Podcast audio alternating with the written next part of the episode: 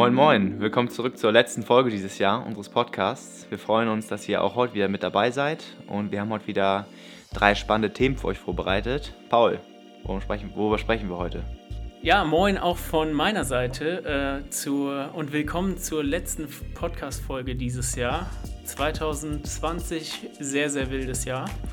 Und genau, wir sprechen heute über das Thema Steuerberater.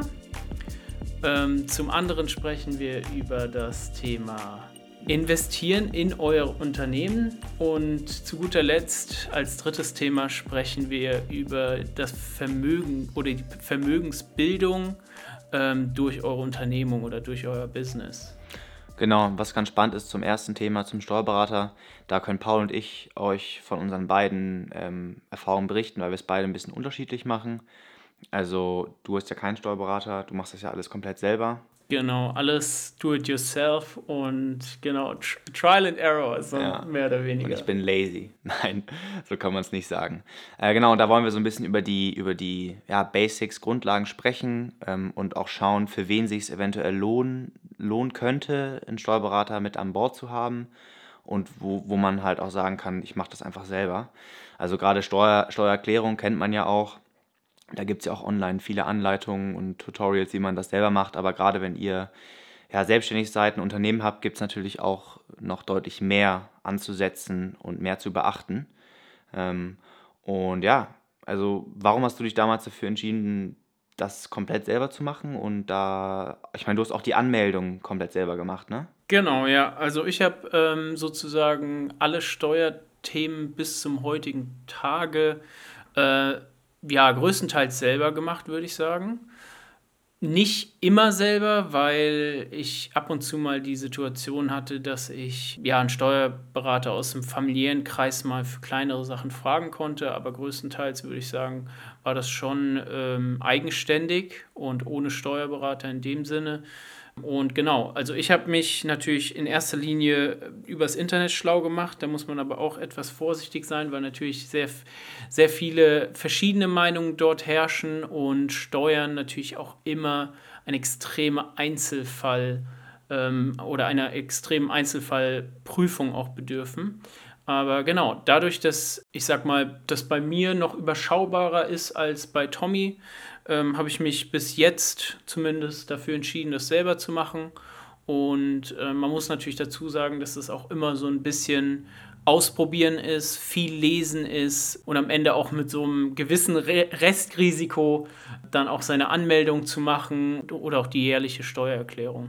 Ja. Ja, bei mir war halt ein Thema auch, dass man so ein bisschen auch aus diesem, ja, das ist, wenn man sich damit anfängt und mal so ein bisschen recherchiert, wie du schon gesagt hast, halt so ein Riesenkonstrukt und man weiß dann nicht wirklich, wo bin ich jetzt, wie ordne ich mich ein.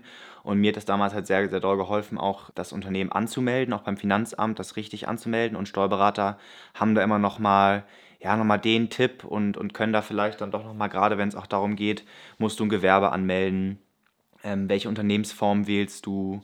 Ähm, das gibt, da gibt es ja auch wirklich so, so viele Unterschiede, die man beachten muss. Und ich glaube, wenn man einen Steuerberater hat und der das für einen macht, dann weiß man, man ist auf jeden Fall auf der, auf der sicheren Seite und das sind Profis, die sich damit auskennen.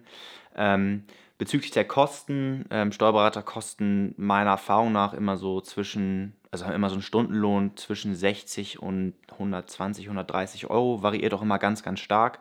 Und da sind wir auch bei dem Thema, man muss halt gucken, dieser Kosten, diese Kosten-Nutzen-Relation. Also inwieweit hast du so viele Belege und so viel ja, Unternehmenswerte und so viel Buchungen, dass sich das lohnt, dass du halt dann jeden Monat ja anderthalb, zwei Stunden den Steuerberater zahlst.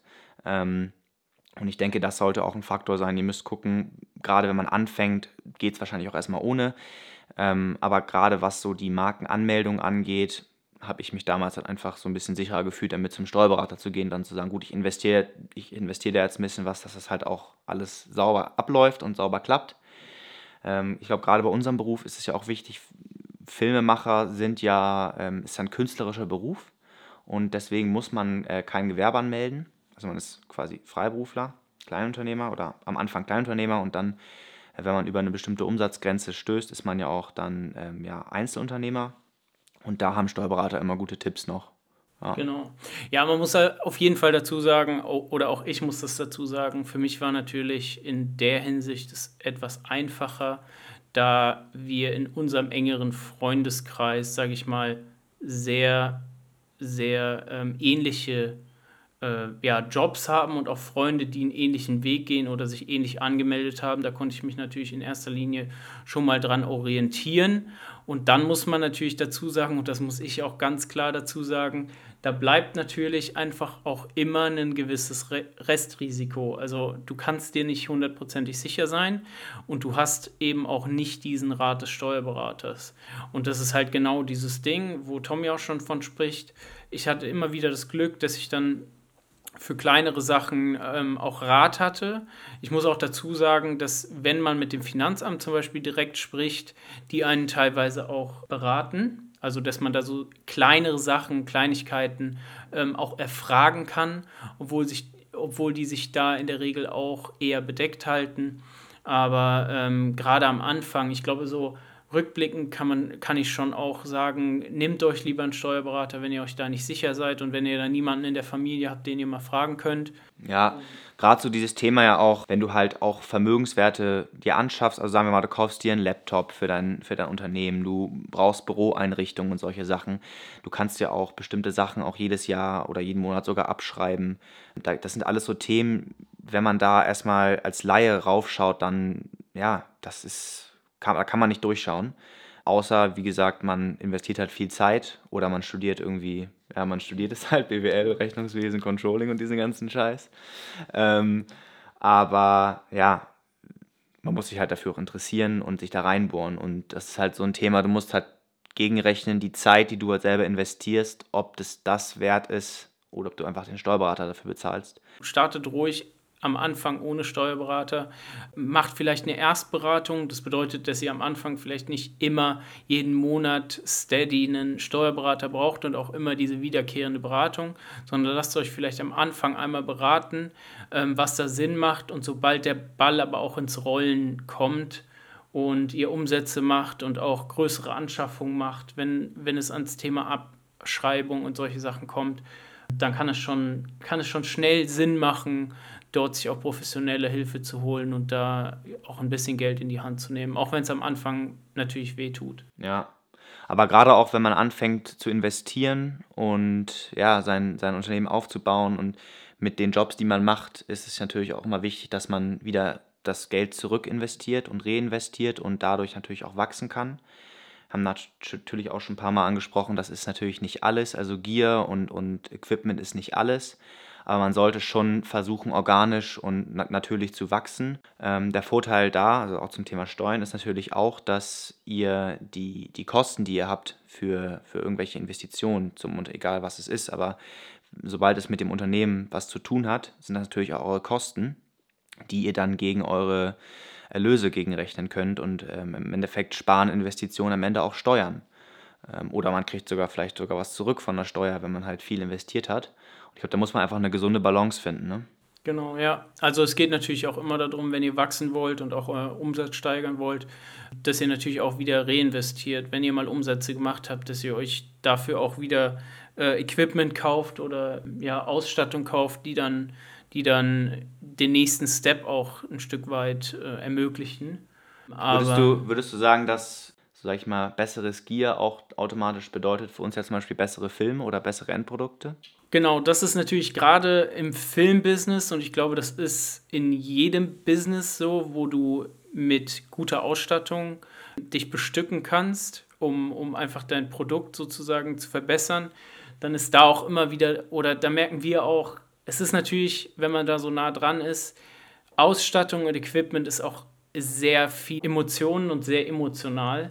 Und deswegen denke ich, muss man da einfach aufpassen, dass man nicht in diese will haben, ähm, einfach nur weil ich es geil finde, Schiene rutscht, sondern einfach sich auch jedes Mal überlegt, wird diese Investition, führt die zu einer Verbesserung meines Produktes in der Weise, wie mich die Investition auch kostet. Mhm. Ja, wieder dieses Kosten-Nutzen-Thema. Und gerade, beim, beim Filmmaking und Fotografie ist natürlich so dieses Gear-Thema ist immer ja, sehr populär und es wird immer viel über neue Trends und über neue, ja, neue Entwicklungen, gerade Kameratechnik und Drohntechnik und so, das entwickelt sich halt super schnell und da ist natürlich immer, immer auch geil, da up to date zu sein. Da gibt es auch immer ein Upgrade und ihr werdet auch merken, ich meine, klar, in der Branche ist man viel im Internet unterwegs, man guckt viele Videos, man guckt Tutorials und man hat immer das Gefühl, dass man nicht mehr up to date ist, weil du kriegst von allen Seiten immer erzählt, du musst das kaufen, du brauchst das, du brauchst Lichter, du brauchst ein neues Objektiv, welche Objektive brauchst du, welche, also es ist, es gibt gefühlt immer was anzuschaffen. Da muss man auch mal ab und zu mal abschalten. Also die, die, gerade diese Influencer, die einen auch dazu pushen, dann, ja, hier, du brauchst das neue Mikrofon oder du brauchst das, so, wie du schon gesagt hast. Ich glaube, man muss da einfach, man kann sich das anschauen, aus Interesse und es ist auch wichtig zu wissen, was gerade so am Markt geht und wo sich es hinentwickelt und vielleicht welche neuen Technologien kommen. Ich finde zum Beispiel gerade dieses Thema FPV-Drohne äh, finde ich halt super, super spannend. Also das ja. sind so, so Renndrohnen oder Drohnen, die, sage ich mal, deutlich dynamischer und agiler fliegen halt als die klassischen Drohnen. Kann man mal, habt ihr bestimmt schon mal gesehen. Und die sind auch nicht immer gleich kaputt, wenn man sie mal ja. in einen Baum rein. Also zum Beispiel, das sind Themen, die sind spannend, aber auch ein wichtiger Punkt ist, habe ich gestern gerade in einem Podcast gehört, im anderen, anstatt sich solche Sachen auch selbst zu kaufen, zum Beispiel neues Gimbal oder neue Drohne, kann man auch einfach sonst jemanden extern zu einem Dreh mit dazu holen, der diese Drohne hat oder der eine, eine Red-Kamera hat oder der das und das Gimbal hat. Dann bucht man den halt für einen Tag und der kommt zum Set und, und dreht es dann. Und so spart man sich halt also diese ganzen Investitionskosten. Absolut.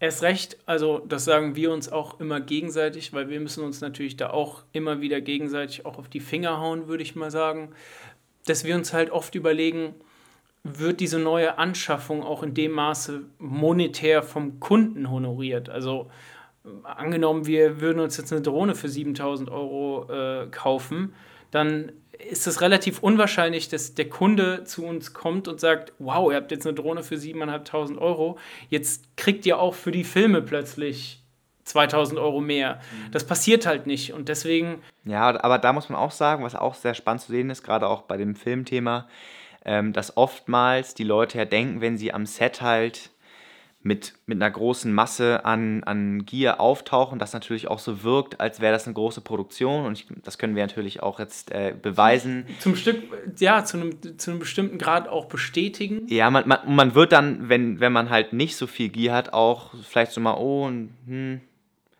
könnt ihr das, weißt du, also diese, diese klassischen so Sprüche, die da manchmal kommen, wenn man halt nicht so viel Gier mit dabei hat, aber ja, das ist halt so ein Zwiespalt und da muss man halt dann am besten ja, eine gesunde Balance finden und organisch langsam investieren. Also gerade unsere Investments in Licht und Ton haben halt auch einen riesen Einfluss gehabt auf die Entwicklung und das ist schon wichtig. Aber wenn du eine Kamera hast, die gut funktioniert, dann muss es nicht jedes Jahr da das neueste Modell sein. Genau. Und die großen Sprünge werden meistens oder hängen meistens dann nicht mit großen Sprüngen in, in, ja, in, der, in dem Geld, was du dann auch an den Kunden berechnen kannst, äh, zusammen. Und deswegen kleine Schritte und, und überlegte Schritte und durchdachte Schritte ähm, und ein bisschen die, auch da wieder rational drüber nachdenken, macht es Sinn oder ist es gerade nur äh, ja, die, die Liebe zum neuen Produkt und auch die Kauflaune, die da oft mitschwingt. Ja, ja. Sehr schön. Ich glaube, dann kann man auch schon, schon langsam zum, zum dritten Thema überleiten. Und zwar geht das da so ein bisschen ähm, einher, um, ja. Geht ein bisschen einher, genau, weil das Geld, was man halt in den Investitionen oder in eine neue Kamera äh, normalerweise investieren würde, kann man halt auch anders verwenden, zum Beispiel. Da haben wir uns jetzt auch ja, zu zweit oder gegenseitig sehr, sehr viel gepusht, gerade in diesem sehr ja, interessanten und besonderen Jahr 2020, dass wir auch einfach gesagt haben, wir möchten natürlich unser Business immer weiter pushen, wir wollen größer werden, wir wollen besseres Gear, wir wollen heftigere Filme machen, wir wollen größere Produktionen machen, wir wollen mehr Kunden bedienen. Aber wir haben uns genauso irgendwann gefragt zu sagen, wir wollen aber auch Privat und Firma so ein Stück weit trennen im Hinblick auf Vermögensbildung und Vermögensaufbau. Dass wir einfach sagen, okay, Firma und Privat verschwimmt natürlich, gerade in der Phase, in der wir uns jetzt befinden. Aber dass wir auch einfach zu dem Entschluss gekommen sind, dass wir natürlich auch leben müssen und dass wir das natürlich auch genießen wollen und dass wir auch ja, sage ich mal, vorsorgen wollen in einer gewissen Weise. Und gerade, ja, gerade im jungen Alter damit anzufangen, ist natürlich auch sehr sinnvoll. Aber das ist genau das Thema. Ich glaube, gerade wenn, wenn du Freiberufler bist oder halt selbstständig als Person, dann verschwimmt oft auch das Arbeitsthema mit dem Privatthema. Und da ist halt wichtig, sich auch mal ein bisschen rauszuziehen und mal zu sagen, okay, ich brauche jetzt nicht den, den, neuen, äh, den neuen Filter hier, sondern ich packe vielleicht von dem, von dem Einkommen jeden Monat ein bisschen was beiseite, wie man das auch immer investieren kann in, in, ja, gibt ja verschiedene Anlageformen, aber dass man auch, dass man einfach auch bewusst sagt, ich ziehe ein bisschen was raus, um auch vielleicht langfristig mal vorzusorgen und das Geld nicht direkt auf den Kopf zu hauen. Aber da muss man auch wiederum eine gute Balance finden zwischen dem Reinvestieren, dem Leben im Hier und Jetzt leben, also privat. Ich, ich bin der Meinung, es ist extrem wichtig, auch mal ein bisschen auf die Kacke zu hauen und auch mal sich einen schönen Urlaub zu gönnen oder ja, oder mal ein Hoodie oder so. Das sollte man auch machen. Aber man muss da halt einfach ja, mitwachsen. Und wie das Unternehmen organisch wächst, sollte dann auch die, der Vermögensaufbau in dem Sinne auch organisch mitwachsen. Ja, und das ist jetzt schon wichtig. Ich denke, wie im Kleinen, so im Großen. Das ist jetzt schon wichtig, wenn, wenn wir oder auch ihr am Anfang steht. Aber ich denke, das wird immer wichtiger, gerade wenn es dazu kommt, dass ihr zum Beispiel eine GmbH oder so gründet und ihr zum Beispiel mit, eurer, mit eurem Unternehmen haftet und es kommt dann doch irgendwann mal zu einem Haftungsfall oder die Firma rutscht euch weg oder die Branche hat sich verändert. Nicht jede Geschäftsidee ist für die Unendlichkeit, sondern manchmal verrutscht auch einfach was. Und dann, dann ist es natürlich gut, gerade wenn ihr dann mit dem Firmenvermögen haftet, dass ihr nicht jahrelang und Jahrzehnte lang im Zweifelsfall immer jeden Euro, jeden Monat wieder in die Firma gesteckt habt. Weil dann ist das die Firma das, was ihr habt und wenn die Firma euch verrutscht, hm. oder sowas aufkommt, dann gibt es kein Privatvermögen, dann gibt es nur die Firma. Und wenn die Firma dann wegrutscht, dann habt ihr auch kein Startkapital, um, ja. um, um Plan B durchzuführen oder vielleicht an anderer Stelle wieder zu starten, zu späterem Zeitpunkt oder einfach auch umzudenken. Oder auch sagen zu können, okay, wir hatten jetzt mal zwei Scheißjahre in der Firma und jetzt nehme ich aber was aus dem Privatvermögen und rette das Ding wieder, weil jetzt klappt es wieder. Ja, kann man ja auf beiden Wegen machen. Ich glaube, es ist einfach sehr, sehr wichtig, äh, nicht zu krass zu denken, ich stecke jeden Euro wieder rein, sondern gerade wenn man jung ist, man lebt halt im Hier und Jetzt und muss das auch irgendwie so leben und auch privat halt langfristig sich absichern. Ne? Also das ist das, was du ja gerade meintest ähm, man weiß nie, was passiert in der Zukunft und sich ein gesundes Polster aufzubauen, ist halt extrem wichtig. Ja, und da ein Stück weit auch zweigleisig zu fahren, zu sagen, ich, ich verlasse mich nicht auf Standbein Nummer 1, sondern ich habe da irgendwie noch so eine Hintertür. Ja. Ich denke, das macht euch auch in Verhandlungssituationen einfach souveräner. Ja, ähm, wenn du weißt, dass du halt einfach auch in gewissermaßen finanziell unabhängig bist und ähm, da nicht, ja, da halt unabhängig sein kannst, ja. Genau. Und ihr nicht gezwungen seid, gewisse Jobs zu machen, sondern euch, euch auch überlegen wollt, was passt ins Portfolio, was ist vielleicht auch für die, für die ja, Positionierung ähm, wichtig und, und interessant.